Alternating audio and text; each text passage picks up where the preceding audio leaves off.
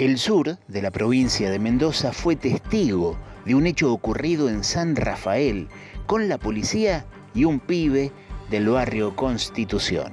El chico jugaba en la puerta de su casa con una pistola de juguete. Apuntaba para aquí, apuntaba para allá y justo pasa el patrullero y lo apuntó. Los policías, preparados para esta situación, lo persiguieron al pibe como si fuera el culpable de haberle disparado en la cabeza al fiscal Nisman y abrieron fuego contra él. Patricia Galván, copresidenta de la Asamblea Permanente de Derechos Humanos, nos cuenta los detalles. Ya eh, estamos cursando una pandemia que ha generado este, el control, obviamente, por los organismos de seguridad. Pero el tema es este, eh, son eh, abusivos. Y eso es lo que ha pasado en este hecho lamentable en el barrio Constitución. El barrio Constitución es un barrio eh, cercano a la terminal de ómnibus de San Rafael, es un barrio bastante céntrico. Este, ahí se encuentra una sede de la casita de la Garganta Poderosa. Y la mamá de este niñito es una de las chicas que asisten al, inclusive ayudan ahí en, en merendero, en, las acciones que se hacen a la garganta. Así que es alguien conocido por nosotros. Estando los niños en la calle jugando, eh, dos hermanitos, eh, uno de 11 y otro de 4, y otros chiquitos, cuando eh, aparece la policía y los niños de por sí, cualquier niño este, a la policía le tiene temor.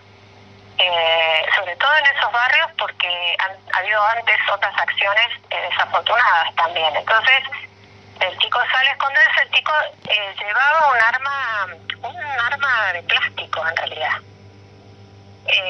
los policías aduciendo que podía ser un arma de verdad, lo persiguen, el niñito se mete a una casa y el policía irrumpe en la casa de malos modos, lo arrastra al niñito de los pelos, luego va la madre a tratar de rescatarlo porque en esas, este, en unas acciones un poco confusas parece que se juntaron varios móviles, este, bueno, se, se tornó en una cosa este, como muy desopilante, donde se disparan eh, perigones que hieren a un niñito de cuatro años que fue asistido después en el hospital. Pero la preocupación no surge por este hecho en particular. Hace rato que el clima con la policía viene mal. Entonces, desde la Asamblea eh, ya veníamos advirtiendo porque eh, también hubo antes otras acciones este, justamente en el mismo barrio Constitución con un chico que acompañaba a su abuela inválida, este, la trasladaba al baño, digamos, y también la policía lo increpó de mala manera. Pero no habían pasado a, esta situación que ya se desbordó, digamos, o sea, ya cuando todos supimos lo que había pasado no lo podíamos creer y antes de que saliéramos, digamos, la primera idea fue salir este, a contestar duramente, pero después eh, reflexionamos y en realidad eso nos dio tiempo a que por suerte pudimos em, escuchar que Marcelo Puertas, el jefe de seguridad, eh, apartó a los policías como corresponde, porque en esto, hasta que se investiga un hecho de esta naturaleza, el policía no puede estar portando un arma.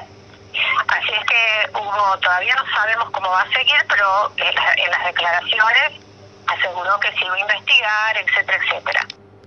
Sin embargo, el gobierno provincial acaba de realizar una compra de armamentos para la policía. ¿Será por eso que los uniformados confunden su trabajo? Ellos, en estos tiempos, deben cuidarnos de un virus y no de una banda de asesinos y narcotraficantes. Nosotros igual este, somos, nos consideramos un poco que somos los custodios de que las, estas situaciones no se desmadren y que las fuerzas actúen correctamente, porque encima que estamos todos viviendo una pandemia de por sí, una cuarentena que ya lleva muchos días y que la verdad que nos pesa todo, encima de la incertidumbre que existe, este, no está bueno que las fuerzas que deben proteger a los ciudadanos y ciudadanas eh, amedrenten de tal manera. De hecho, hemos visto inclusive en algunos retenes policías con itacas. O sea, eso es un despropósito. Estamos cuidando a la población de, de, un virus, no de otra cosa. No estamos haciendo un procedimiento, este, digamos, contra personas eh, que tengan delincuentes y demás. Patricia Galván nos cuenta que desde la Asamblea enviaron una carta a las autoridades de seguridad de la provincia para ofrecerles cursos de derechos humanos para el personal policial. Eh, nosotros como Asamblea ya tuvimos este, la experiencia de haber dictado un curso de derechos humanos en la penitenciaría local para los ingresantes. Esto fue hace un par de años. La verdad que fue muy exitoso curso. Al principio pensamos que eh, tanto los que los destinatarios como nosotros pensamos que no no daría resultados, pero la verdad es que de a poco vimos que este las cabezas se abrían y las preguntas cada vez eran como más este como más interesantes, los notamos interesados a los jóvenes ingresantes. Entonces nos parece que habría que replicar este tipo de acciones, este, porque si bien a veces se, eh, si vos ves en las currículas siempre se habla de una materia de derecho y qué sé yo, pero hay que ver quiénes y en qué contexto se dan esos cursos. Así que nos parece a nosotros que desde los organismos estamos más que capacitados para hacerlo y por lo tanto estamos dispuestos a brindar el apoyo que, se precise para que salgamos airosos de esta, de esta cuestión. Escuchábamos la palabra de Patricia Galván, co-vicepresidenta de la Asamblea por los Derechos Humanos, que nos planteó la preocupación que tiene el organismo por la actuación policial en la provincia de Mendoza.